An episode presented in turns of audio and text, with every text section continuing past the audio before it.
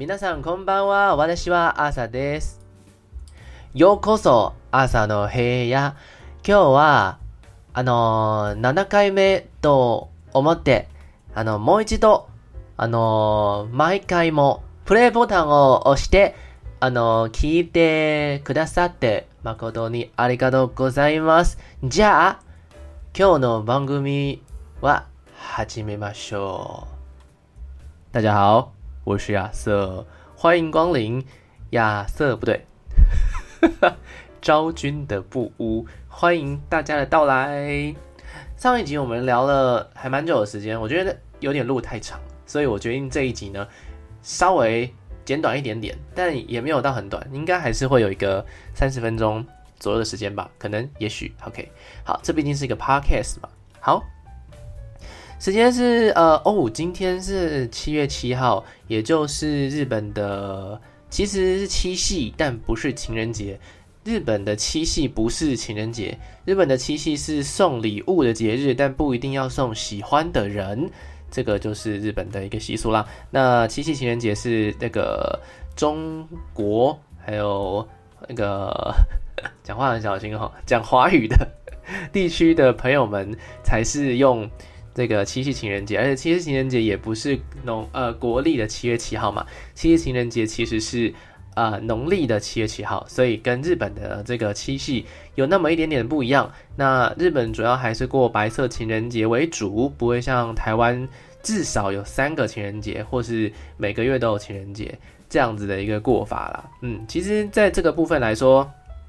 日本好像比较单纯，或者说其他国家好像比较单纯，就是。台湾多了一个文化的影响，还有传统，我们就多了一个农历要看嘛，所以说我们就多了一个农历的情人节这样子。嗯，好，今天主题呢，其实不是要来讲情人节的东西，今天的主题呢是要来讲我在二十八岁的这个年纪呢，竟然迎接到了哇，这个真的是我想都没有想到，因为我在呃大学的时候，我那个时候毕业的时候。我就想说，我人生应该不会再有暑假这个东西了，因为，呃，开始工作之后，你人生当中最长的假日就是在过农历年的那一阵子，可能一个礼拜多一点的时间。那个时候呢，是大家放最长的假日的一段时间。不过，呃，暑假这个东西就是学生才会有的东西，但我已经。再度回归学生的身份，是不是还是有一些朋友不知道亚瑟现在在干嘛呢？啊，你都听了这么多集，你还不知道我现在在干嘛？那你也是还蛮蛮晚熟的哈，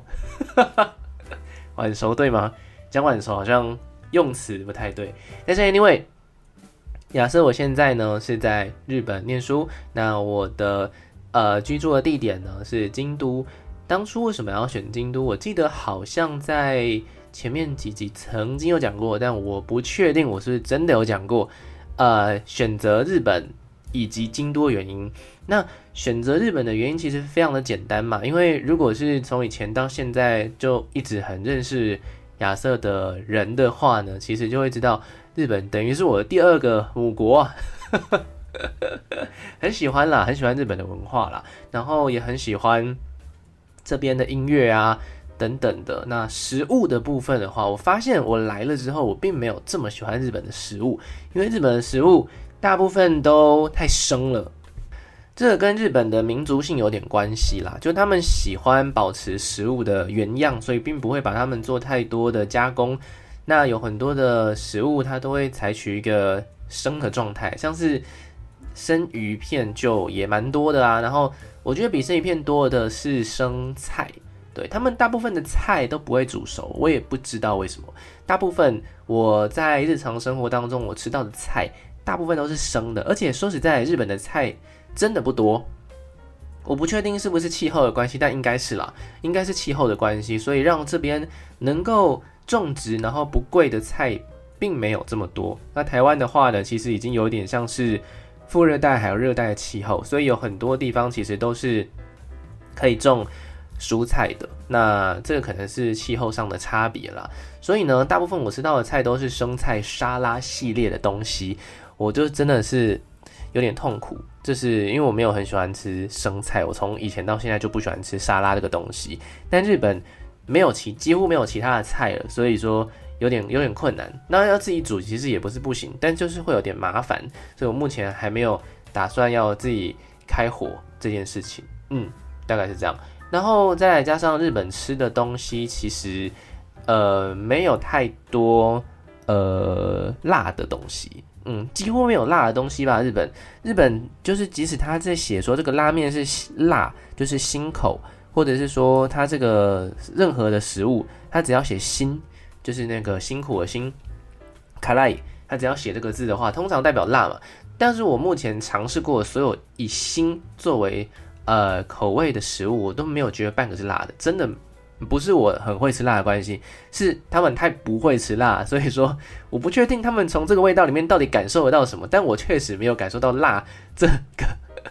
这个形容，对，大概是我对于日本食物不习惯的这件事情。然后在第三个就是日本选择真的不多，大家来到日本之后，应该会呃观光的话，你可能是七天嘛，七天的话，大家可能会选择吃像是松屋。像是一兰拉面，然后或者是你自己喜欢吃拉面店，以及各式各样的甜点店，还有面包店等等。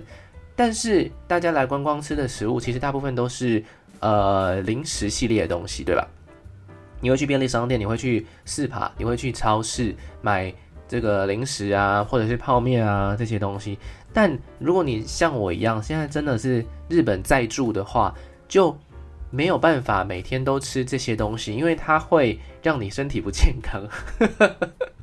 对吧？你还是要吃饭呢，你要是要吃面呢，你还是要吃蛋白质跟碳水化合物啊等等的，还要吃蛋啊什么的，这些东西你都要随时的让自己能够维持一个生活能量，就是很重要的一个饮食均衡的概念啦。这个在台湾其实也是一样，但是日本的选择真的比较少，大部分。大部分的食物要么是定时，要么是拉面。其实好像真的不出这两个东西。拉面、乌龙面跟 soba 就是那种荞麦面，嗯，或者是中华荞麦面之类的，反正就是面类的东西。跟呃饭类就是定食跟冻饭跟咖喱饭是最多的选择。那你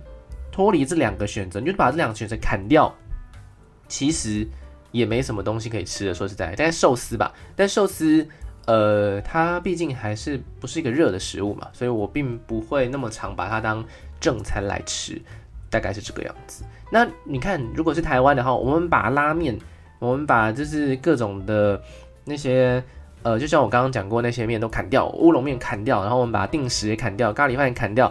我们还有超级多食物诶，我们还有各种的什么羹类的东西呀、然后我们还有各种的炒的东西呀、炒饭呐、炒面呐、啊，担仔面呐、还有哦各式各样哎，哇，讲到就是很想念台湾的食物。所以来到呃日本之后，我对于那个日本的食物其实并没有这么样的热爱，但是他们在做一些观光名胜的点心类的东西，确实真的都是还蛮不错。但那些东西你平常买的话就会偏贵。就是你，因为那个吃不饱嘛，然后就是精致的甜食，也不能常吃，所以也不会常买啊。说实在的，嗯，大概是这个样子。不过来日本玩，当然就是可以买一些伴手礼回去。那种呃立场的话，其实我觉得就没什么太大问题。好，那刚刚是讲到说为什么会选择日本，然后为什么会选择京都嘛？刚刚是呃主要，其实真的还是喜欢这边的文化啦。那主要最喜欢的文化应该还是跟他们的音乐文化比较有关系，因为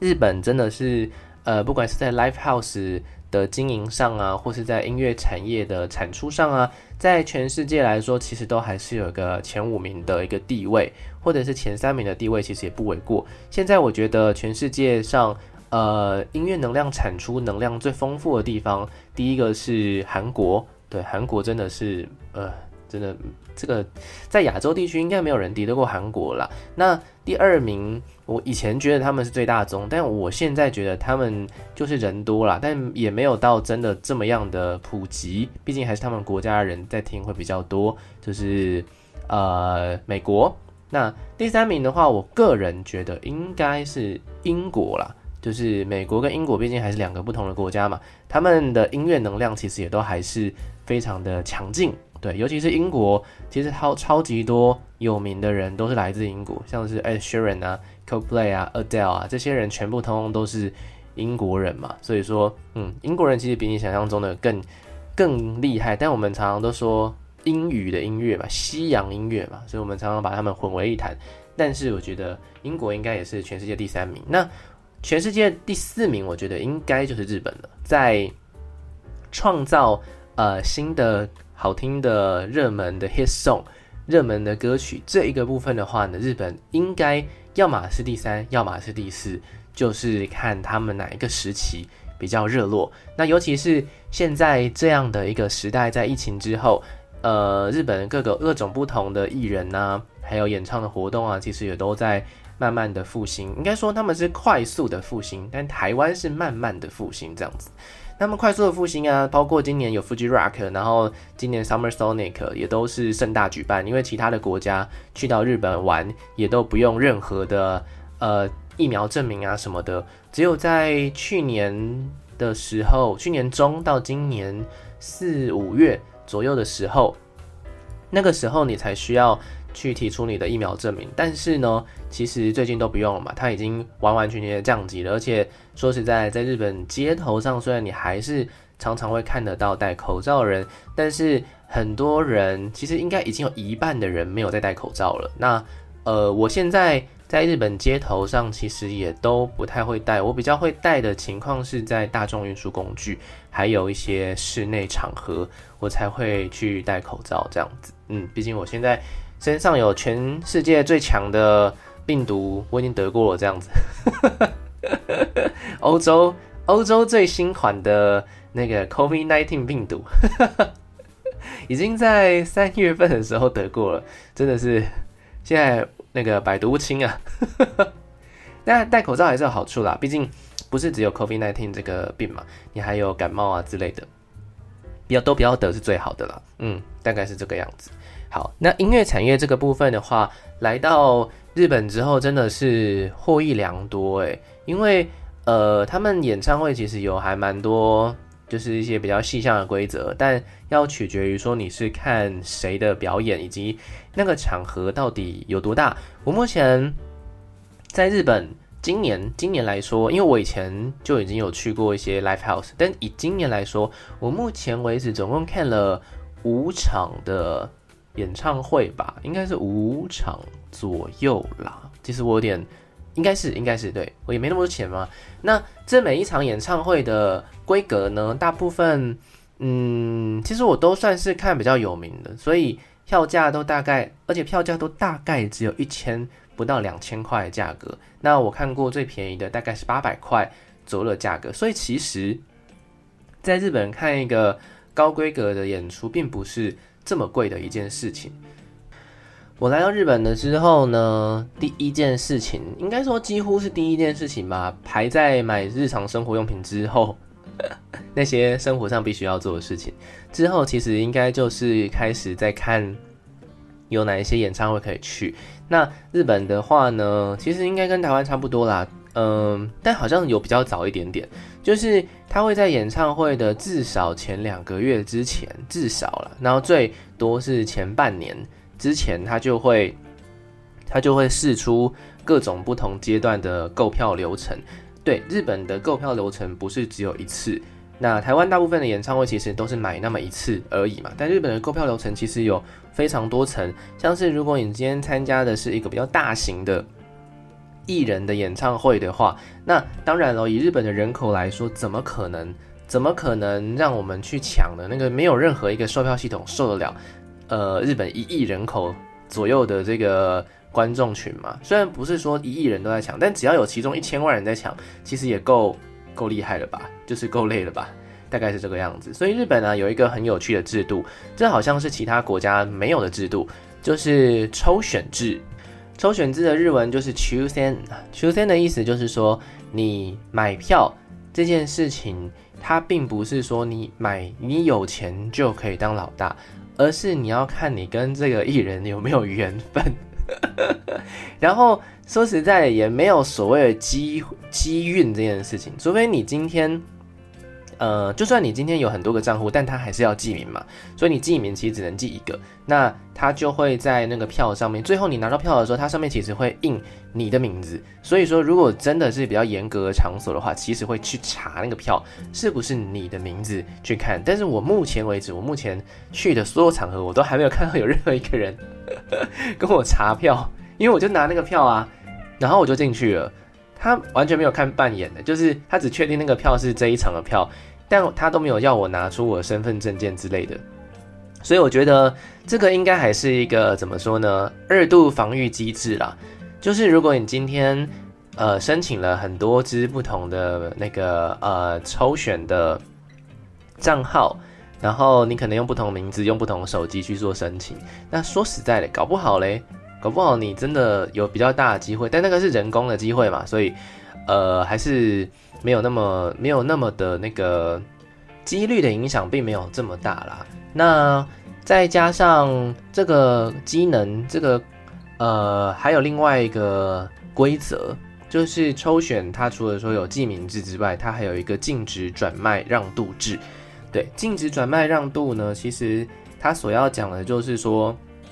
你买到票，然后你付了款之后，这张票你就不可以让渡了。但是如果你今天买到这张票，你不要去了，是可以的。就是你还没有付钱之前，你不要去了，其实是可以的。但是如果你今天要转让的话，基本上系统是不允许你做这件事情。所以今天如果遇到一些突发状况的时候，你有时候只能摸摸鼻子，就是自己把这个票价吞下去。日本的这个售票系统大概是这样子，所以说，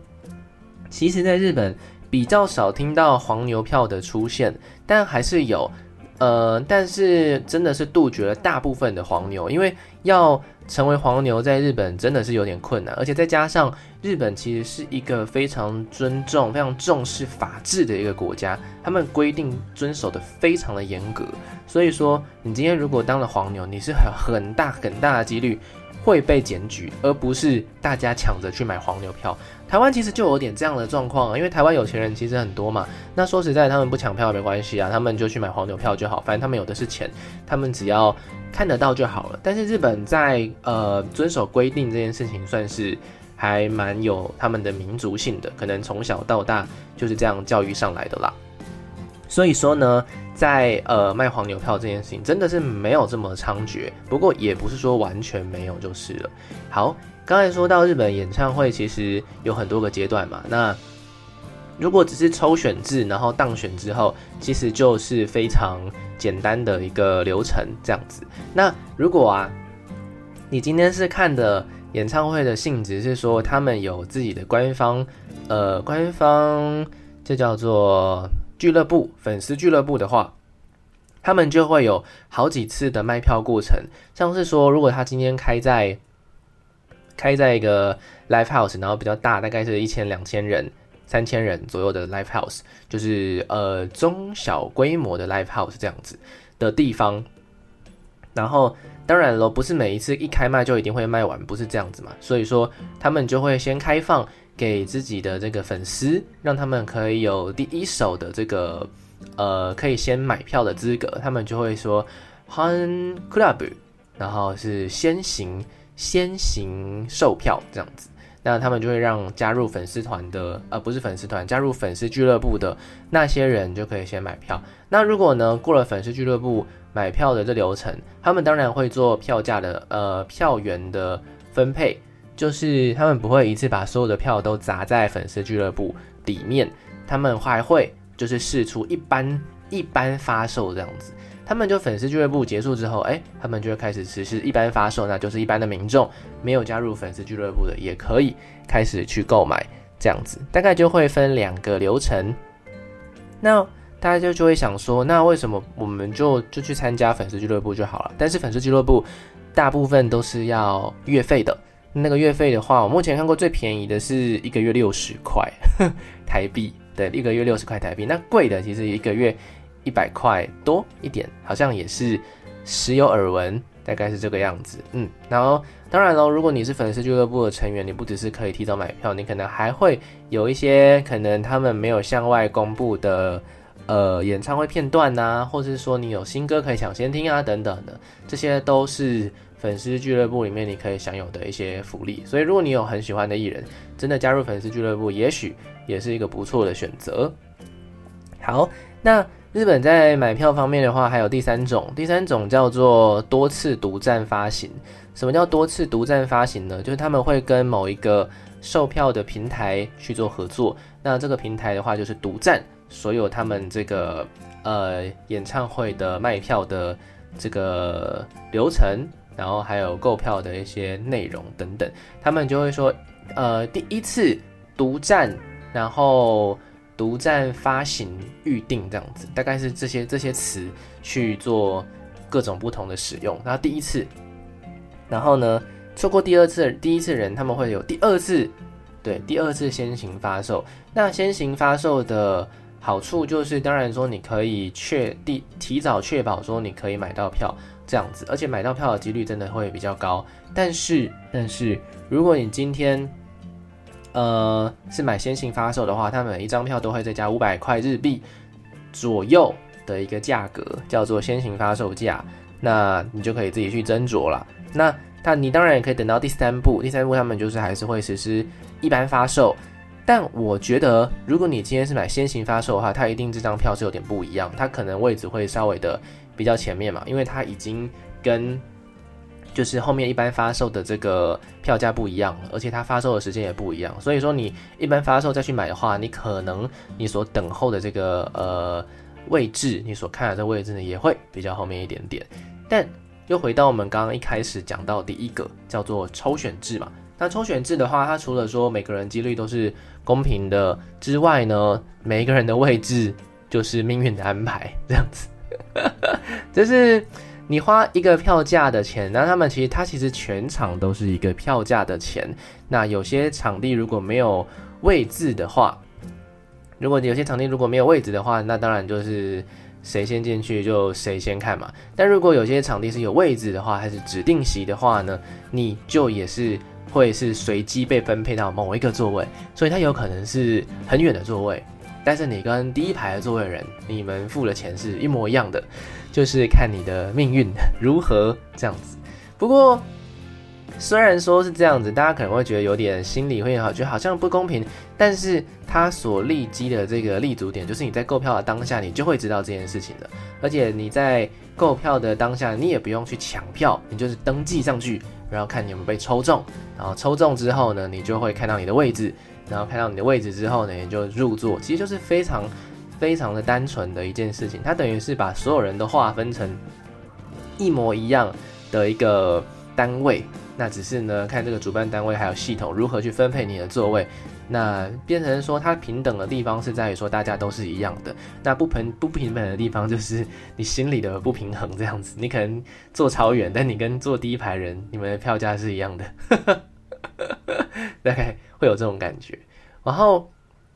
我目前总共看过的演唱会，第一场是呃在。他们是京都乐团，但他们是在大阪办他们的 One Man Tour。One Man Tour 啊，说到这个 Tour 的名字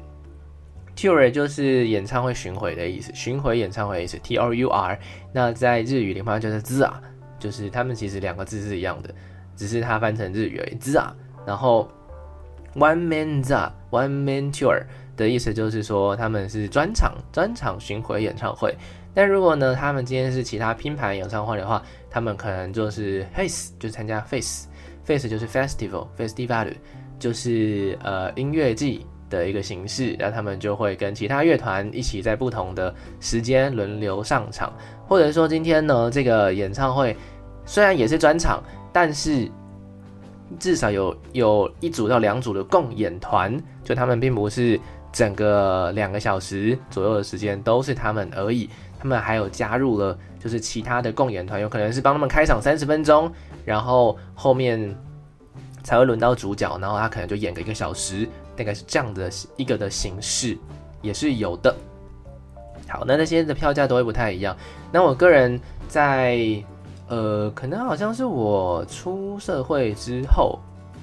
我就比较喜欢看 One Man Tour，因为 One Man Tour 它变成是说，你今天所有台上的 set。都是你这个乐团专属的 set，所以你不太需要去做乐器上的一个编制的调整。那你也可以在里面加入更多自己的气化，还有自己的视觉等等的设计。所以 One Man Tour 其实会比较容易了解一个呃音乐人他的音乐想要传达出的东西。嗯，他们会够透过各种设计去安排这些桥段。OK，所以我目前看到的所有演唱会其实都是 One Man Tour。然后我买的第一场是来自京都的乐团，他们叫 Hakubi。对，这个是我在台湾的时候，呃，他们有一两首歌是有被引到台湾，然后在电台是可以播放。那个时候就觉得，哦，他们的歌非常的很耐听，好像那首歌叫《人生在世》吧。大家有兴趣可以自己去听，因为有时候我听歌歌名真的是记不太住。好，但我印象中就是《人生在世》。好，那。第二组看的哦，那个是在大阪看的，是算是一个蛮大的场地，一千多人的场地，叫做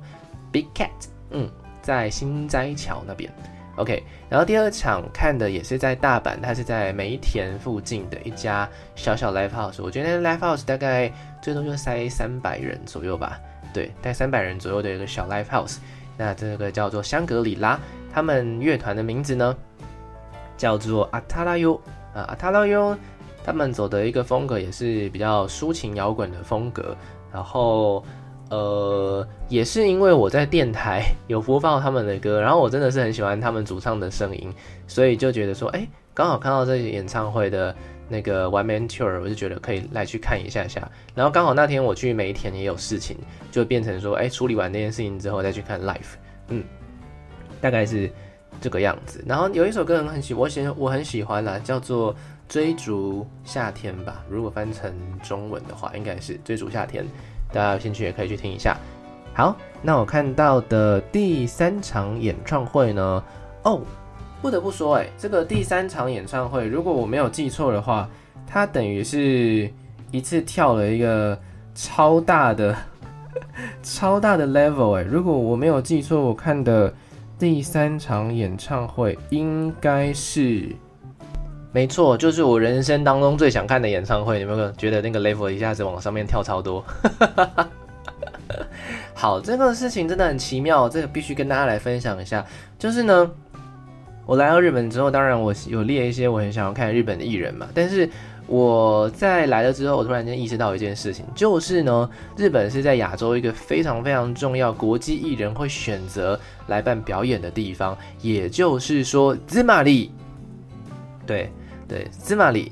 呃，会有很多国际艺人，他们会只在东京开，或者是，或者是，呃，首尔，就是韩国开，因为其实台湾场地真的太小了，所以说市场市场其实也是不大，所以说呢，呃，他们会比较倾向于选择说人多的地方，或是场地比较大的地方去做表演。那当然，东京啊、大阪啊，就是非常好的选择。那我那个时候呢，就突然间意识到这件事情，然后我就在 我的床上那边 search 有没有，就是我一些很梦幻的新清单，然后里面大概会有谁的演唱会这样子，然后我就搜搜搜，我就想说啊，随便搜一搜好了，我就说我就想看演唱会，我很很喜欢很喜欢很喜欢的一歌手叫做 Mika，嗯，如果是呃我的听众朋友的话，应该就会知道这件事情，就是我最喜欢的歌手，最喜欢。嗯，当然郭采洁也是一个我最喜欢的歌手，但他们喜欢的那个方式不太一样，因为米卡比较是喜欢歌，但我郭采洁是喜欢人，还是有那么一点点不一样的哦。OK，好，那今天因为郭采洁演唱会，我这辈子我不知道看不看得到，看得到吗？他会办演唱会吗？那些歌的版权还在他身上吗？不知道，他能唱吗？不知道。Anyway，好，那回到米卡的话题上。我就在床上 search 嘛，我就想说，哎、查一查，查一查，就是演唱会啊，那天查一查米卡演唱会，然后我就想说，不会吧，我有看错吗？米卡演唱会，二零二三年全世界巡回亚洲站，东呃不是东京，东京对，东京、大阪、首尔，然后我就想说，我有看错吗？我有看错吗？真的是哎、然后就真的是，而且是就在我看到的这件这个时候的下一个月。好险没有错过，好险，真的好险。他是在大阪举办演唱会一场，然后再去东京举办一场。亚洲就只来两个国家，一个就是日本，一个就是韩国。然后我就觉得，我的我的天哪！我那时候在床上，我真的是快要疯掉。我快我看到这消息，我快要疯掉，因为我 I'm right here，就是我在京都住嘛，所以大阪其实车程一个小时就会到，很近。I'm right here，然后就说我一定要去的啊，大概是这样子。然后我就那边祈祷说，哎呦，票千万不可以卖完呢，不然我会非常非常的残念呢。然后很好，就是因为他在日本并不是说非常非常的有名，但是其实人气也是蛮高，因为他办在一个。呃，大概可以塞了三千多人的一个场地，算是大阪一个蛮大的地方，叫做 Namba Hatch，就是难波 Hatch，Hatch 就是英文，我也不知道它是什么意思，就是这样的一个演出场所，非常大的一个独立空间。那我就去买那个票，然后就哇哇买到了。我那个时候心情，我真的是现在回想起来，我都还是觉得很不可思议。然后就慢慢慢慢等到演唱会那一天嘛，然后我就去大阪，因为去大阪真的是不是很不是很麻烦的一件事情。然后我就大阪，然后去到演唱会现场，然后先场看一下。我手上抽的那个整理号码是三百多号，也就是说我是第三百多个买票的人。那在后面那一个月，好像陆陆续续又增加了好几千人的购票这样子，所以我的位置是很前面的。说实在，因为它全部都是站席，所以说我只要我只要是在三百多嘛，所以前面其实都算是蛮松散的一个状况。我等于是站在舞台的第，如果是以舞台来说，应该第三或第四排，就是那么近，这么近的一个距离。然后我就在那边看演唱会，我就在那边等等等。我在等的时候，我就觉得，哇，这个演唱会是我从高中的时候我就已经很期待，但是因为米卡几乎没有来过。亚洲，他来过亚洲最近的一次就是跟莫文蔚合唱一首歌叫《Stardust》，那时候他去了香港一趟。那我也不确定他有没有办演唱会，但 anyway，那个时候我年纪还小，所以我没有办法去看那一场演唱会。但过了这么多年，我就觉得这个这个真的是很奇妙，命运真的是很奇妙的一件事情。因为米卡上一次来日本表演是七年前哦，七年哦。Corona 三年嘛，就是 COVID-19 三年嘛，然后再过了四年，然后他才是他上一次来日本办演唱会，我就觉得哇，这个真的是七年呢，七年这件事情就代表说，如果我去年来日本也没用，前年来日本也没用，我一毕业我就来日本也没用，我就是要在此刻在日本，我才有办法看到我最想要看的这个演唱会，我就觉得这个缘分真的是太。太神秘了，而且说实在，这个我也没有很去强求，说我一定要就是什么时候看到米卡演唱会。我甚至有想说，如果我之后就是比较手头比较有余裕的话，我干脆就飞去法国、意大利去看他的演唱会，因为他很常在意大利跟法国这两个国家办演唱会，因为他会讲法文嘛。Anyway，好，总之，呃，我就是在这个时候看到这场演唱会。然后他开始唱的那个当下，第一首歌下去，哦，是那个我那时候认识他的第一首歌是《Lollipop》。如果大家有听过郭采洁的《卡通人生》的话，那是那首歌的原曲这样子。《卡通人生》是翻唱的，那那首歌原本是米卡的歌，嗯，那也是我认识他的很早很早的一首歌。然后后来的每一首每一首每一首是全部唱唱唱唱唱，天哪，我我我可以深深的体会到每一首歌的前奏一下去一下去，我就知道这首歌是什么了。然后就觉得哇，好好感动的一一些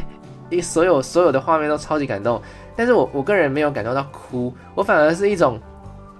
有点恍神的状态，就是啊，就是我我真的在这儿吗？我真的 我真的在演唱会那个现场吗？真的是这样子吗？非常非常之不可思议的一个感觉，所以说不知道啊，看完那场演唱会之后，我就整个人就觉得天哪！我在来日本两个月左右的时间，我就已经把我人生当中最想看的演唱会看了，而且真的是非常的心满意足，因为他唱了好多好多我自己很喜欢的歌，但并不是说他专辑里面很主打的歌，我就觉得，嗯，这个真的是太不可思议了。重点最不可思议的地方就是。就是因为米卡他是一个非常活泼的歌手，他在演唱会的现场，他就会跳来跳去啊，飞来飞去，跑来跑去啊之类的一个动作。他竟然在有一首歌叫做《Big Girl》，对，《Big Girl》，他在讲就是呃身形比较庞大的女生，这样讲嘛，丰腴比较丰腴的女生，就是讲说，哎、其实你们也很漂亮的一首歌，Big Girl You Are Beautiful，就这首歌，她竟然跑到台下，跑到台下就算了，她从我面前经过，面前就是我，我真的是面前，然后当然很多人就会想要去跟他握手嘛，然后我就是也是有碰到他，我就觉得，所以我现在是已经碰，现在是。碰的接触到我最喜欢的歌手了吗？而且他是从我面前就是这样给我走过去，超级无敌近。他在我面前唱歌吗？我就觉得，哦天哪，那个当下我真的是，真的是天哪，从从从来从来没有看演唱会这么激动过，就是这一场了，真的无法被超越。然后他当然也是所有演唱会都唱好唱满，然后有我就是觉得心满意足，天哪天哪的感觉。谢谢日本。有机会再来跟大家分享这个其他的细节。那我们今天来把我目前看过演唱会都顺一遍，因为呃，今年应该还是会看很多场，但是就是要看我的时间规划这样子。那目前刚好是这个许多演唱会的一个呃暂时的，就是暂时我没有下一张票要去看 的一个过程。有啦，有下一张票啦，只是那张票是我开始去看第二次的演唱会这样子，就是比较。那个感动应该会比较不一样，因为毕竟我已经有看过了。好，我去看的第四场演唱会是我一个朋友他来，呃，来日本表演。那总共在三个地方，一个是东京，第二个是大阪，然后还有福冈，这三个地方办他的一个演唱会。那他是来自台湾的歌手，叫做 Geshutaru d o d o m e 然后叫做格斯塔少女，是我在去年。呃，访问的时候认识到的一位艺人，那他呢是唱日文的歌，虽然他是台湾人，但他唱的是日文的歌。然后在演唱会就是想说支持一下，而且我在访问的当下，我有说日本见，然后结果结果竟然真的在日本见到，我觉得真的是很棒的一个缘分。而且他当下一看到我就说啊亚瑟这样子，然后就哦被认出来了这样。很开心啦，很开心在日本还可以看到自己认识的人，嗯，大概是这样。那目前看到第五场演唱会的话，也是我自己，哎、没有，我总看了六场，哎，好奢侈哦，我其实是看了六场，突然想到，然后第五场演唱会就是我呃第一次在京都看的演唱会，今年第一次在京都看的演唱会了，因为格斯塔少女也是在大阪嘛。那京都的演唱会的话呢，我看的是我也很喜欢的一个。音乐乐团，他们叫做绿黄色社会，叫做绿を食社会。那如果翻成日文的话，他们有一个解释叫做绿社会。嗯，这个也是日本正红的一个乐团。那我是从很久很久以前，他们刚出道的时候呢，发行第一张 EP 的时候呢，哎，就对他们的歌非常非常的有印象，而且买把他们的作品买回家之后，在台湾我还是有持续的在听他们的歌，以及。我在台湾还是有去买他们的唱片，只是透过网购，呃，透过代购的方式去买他们的唱片这样子。对，所以真的看到他们现场演唱会的时候，哇，真是不出不不会完全不让我失望哎！整个声光特效啊，还有整个音场啊，还有整个曲序的安排啊，演唱会实力呀，真的是他们已经跟五年前的这个绿黄色社会已经是不同的 level，他们已经是日本正红高人气的。每一场 One Man Tour 都会完售的超红乐团了，深深为他们感到高兴，也为我的眼光感到钦佩。哈哈哈哈哈大概是这样子。好，那再来要来讲的就是最后目前看到的最后一场，对，但它不会是最后一场，绝对是木月。那木月也是我从国中的时候就非常喜欢的一组音音乐人，他们是双人组合。那他们当初有一首歌叫《Sunshine Girl》，就是在台湾非常非常的热门啦。那也是每一场演唱会都会去做演唱的歌。那当然喽，在上次我在呃大阪看的木月的演唱会当中，他也是有演唱了这一首歌，是在 Encore 的时候。因为我在想说，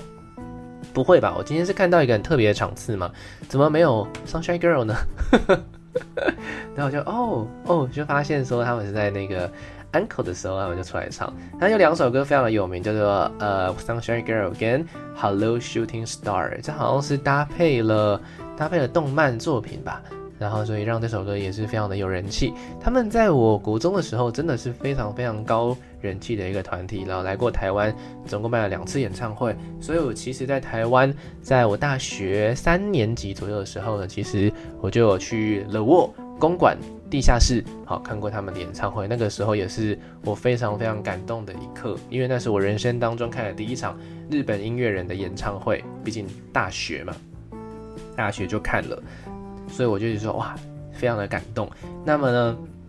当然了，这次在大阪看到了这个 One Man Tour 也是非常的感动。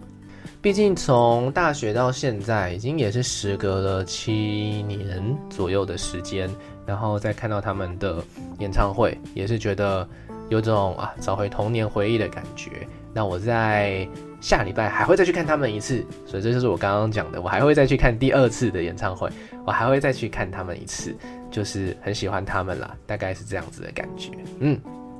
好，那今天刚好讲完了这个，就是跟大家分享一下我最近去看的日本的一些演唱会。那其实这就是我来日本很重要、很重要、很重要的一个原因，就是为什么我要选择这里，就是因为我有太多太多想要看的演唱会了，跟大家所追求的东西可能不太一样。因为有很多人呢，可能是追求这边的食物啊，或者是追求这边的一些呃神社啊，这些观光景点什么的。但是我呢，我个人主要还是音乐导向，就是没有音乐就没有生活，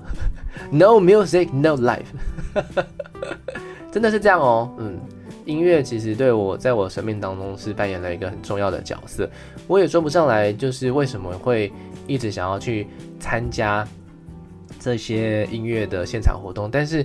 呃，我可以很直接的讲说，最大的一个原因是因为我想要在那个当下体验。呃，自己心情的转变，以及呢，我每一次看完，我都会